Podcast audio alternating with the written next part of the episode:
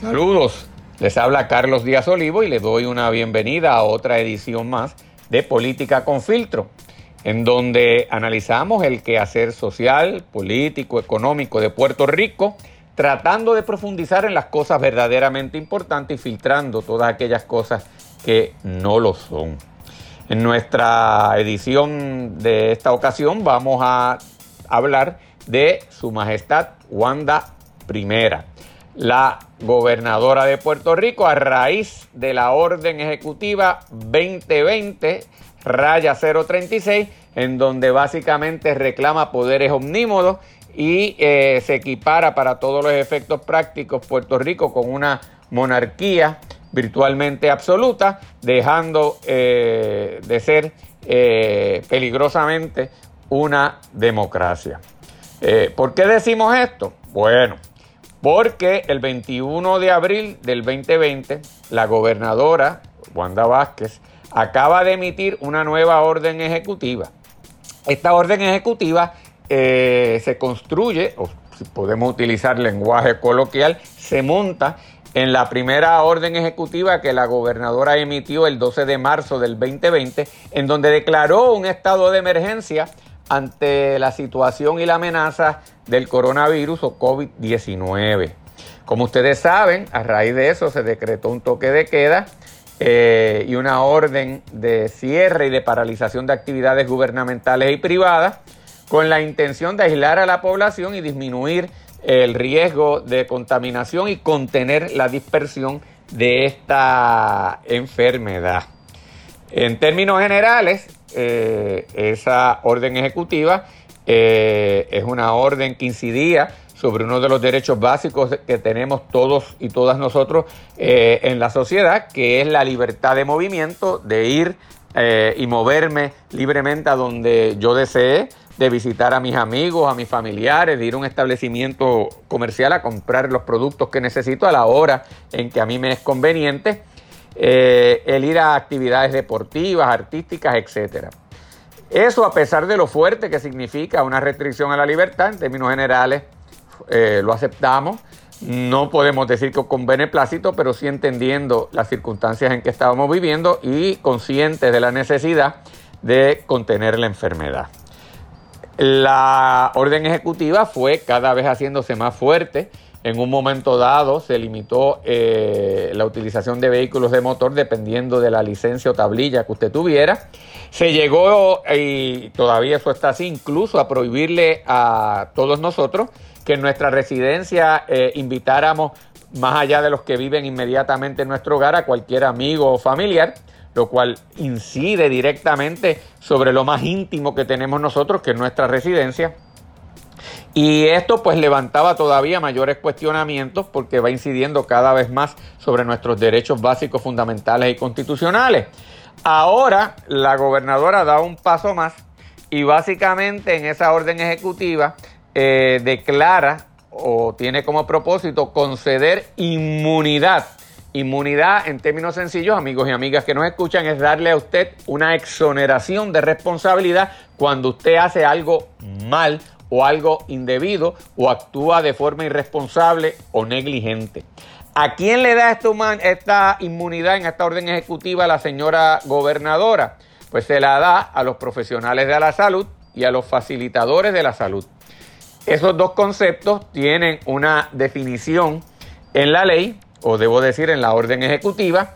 Profesional de la salud incluye básicamente a los médicos, pero además de los profesionales graduados de medicina, incluye a los médicos practicantes, a enfermeros y enfermeras, terapistas respiratorios, anestesiólogos, paramédicos, dentistas, eh, personas que sirven de voluntarios asistiendo a estos profesionales y también a otros proveedores de salud que estén asistiendo en los esfuerzos del gobierno durante esta respuesta de emergencia provocada por el COVID-19.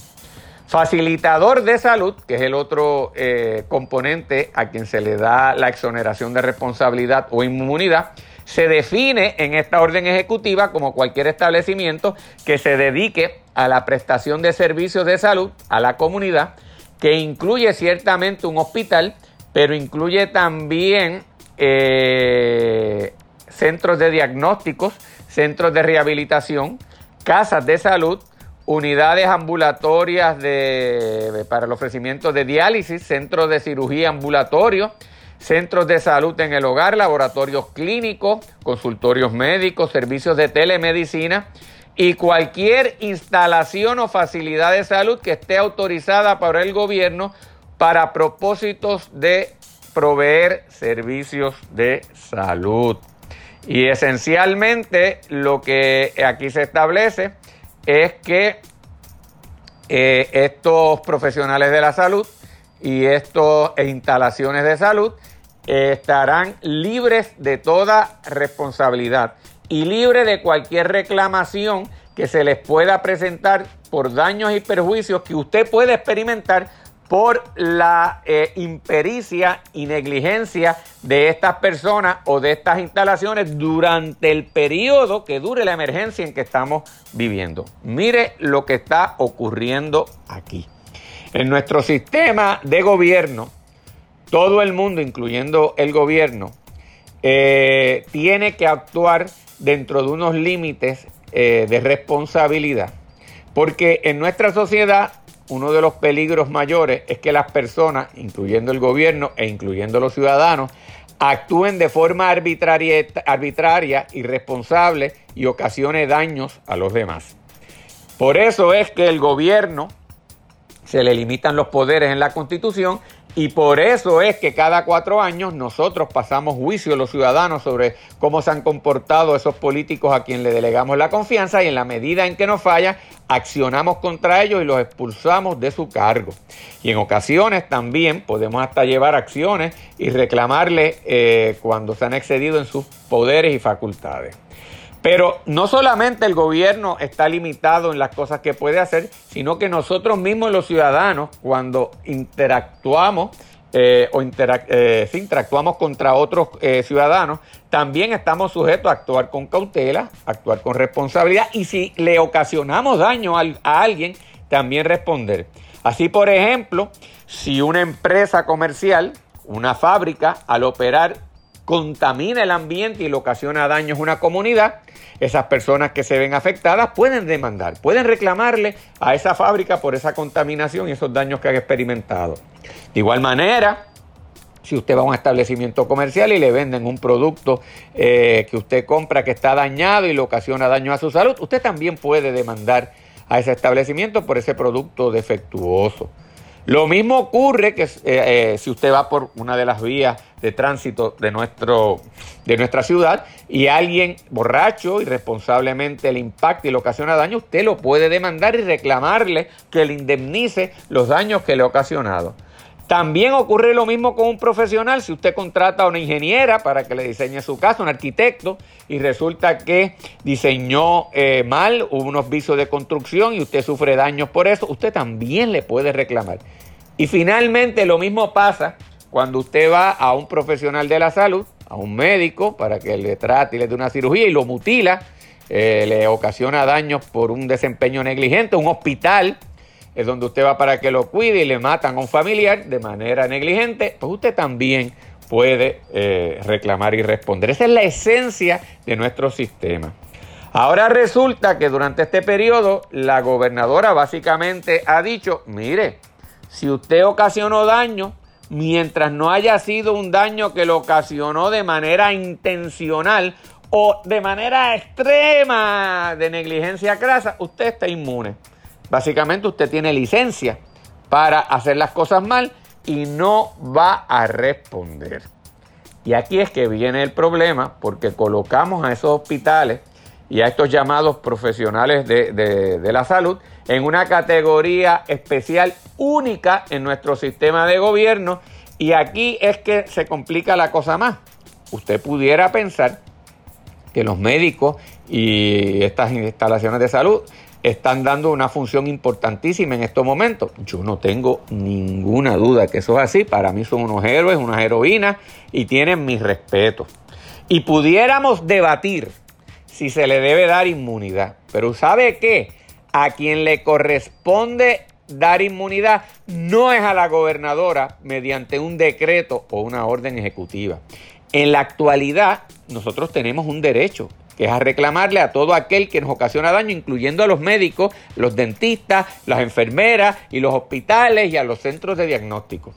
Si ese derecho que nosotros poseemos se va a alterar, le corresponde hacerlo a la Asamblea Legislativa y pasar una ley. De hecho, en la Asamblea Legislativa hay un proyecto sobre este particular donde no que se da inmunidad absoluta, se limita las reclamaciones que usted puede en términos monetarios llevar contra algún profesional o una instalación de salud. Y eso está pendiente y próximamente parece que la Asamblea Legislativa habrá de actuar. Podemos estar de acuerdo o no sobre ese particular y verle los méritos o deméritos, pero si lo hace la legislatura, poder tiene para hacerlo. El problema aquí es que la señora gobernadora, cual si fuese una monarca, se ha rogado, ha reclamado para sí unos poderes que se los quitó a la Asamblea Legislativa y los quitó a nosotros los ciudadanos para mediante una especie de úcase, como hacían los zares allá en la Rusia imperial, reclamar que ella puede quitarnos nuestros derechos y darle inmunidad a quien quiera. Y eso es peligroso en una democracia donde hemos dicho que los poderes del gobierno son limitados y que se supone que todo el que actúe mal tenga que responder. Por eso es que estamos hablando de Wanda primero, porque la gobernadora está actuando virtualmente como una monarca eh, con poderes omnímodos o absolutos eh, sobre la sociedad y sobre los ciudadanos. Y oiga usted, mire si esto es peligroso. La inmunidad, la licencia para actuar de forma negligente que se le está dando aquí en esta orden, no es para aquellos profesionales de la salud eh, que cometen, tratando de hacer lo mejor posible, una falla, tratando a los pacientes eh, afectados por el COVID. No, la orden no distingue. Usted va allí porque le duele el pecho por el corazón y lo dejaron morir porque no lo trataron. Inmunidad. Eh, eh, también para el hospital o al centro donde lo llevaron. A usted le duele, se fracturó la, el brazo y en vez de atenderlo lo dejaron allí y por consecuencia de eso usted perdió la capacidad de movimiento del brazo. Esto no tiene nada que ver con el COVID. Ah, si fue negligente, licencia para matar y están exentos. De eso es lo que estamos hablando. Y de nuevo enfatizo, yo no tengo nada contra la clase profesional, por el contrario, la admiro y lo respeto. Mi hermano, de hecho, es médico. Eh, tengo varios clientes y amigos a quien, y amigas a quien quiero mucho que son médicos y los defiendo y los represento con orgullo. Y en este momento enfatizo, son unos héroes y unas heroínas. Pero si se les va a dar algún trato especial, además de los que le hemos dado, porque le hemos eh, eximido básicamente de todas las contribuciones sobre ingresos en Puerto Rico, bajándole una tasa de 4%, que de cada dólar que se gana pagan solamente 4 centavos, mientras cualquiera de nosotros paga 33. Así que ya tenían unos privilegios, pero si le queremos dar más, que sea la Asamblea Legislativa, no la gobernadora. Y aquí eh, vuelvo a enfatizar, es el problema dramático de esta legislación o de esta orden ejecutiva.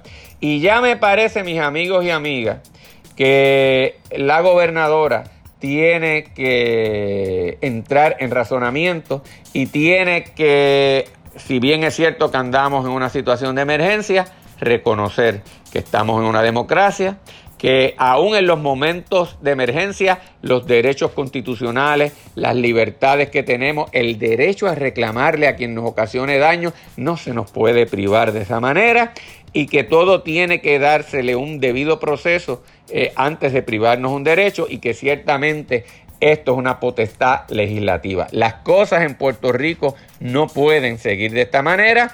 Hay una crisis, nosotros tenemos que colaborar para tratar de contener la enfermedad, tenemos que ser solidarios, tenemos que apreciar y agradecer a los profesionales de la salud que están haciendo una labor patriótica, pero las cosas se hacen bien. Por decreto monárquico, reclamando poderes de una monarquía, no es posible. Aquí no hay espacio para un Ricardo Rosselló primero, ni para un Alejandro García Padilla primero, tampoco lo hay para una Wanda primero. En la constitución manda el pueblo, mandamos nosotros los ciudadanos y las ciudadanas y quien actúa mal tiene que responder. Y si se van a alterar los derechos, corresponde a la Asamblea Legislativa dándole la oportunidad al pueblo de oír, de defenderse y de reclamar eh, y expresar su sentir sobre ese particular. Así que mis amigos y amigas, hay que estar alerta, hay que tener mucho cuidado, hay que estar vigilantes porque la democracia es muy frágil,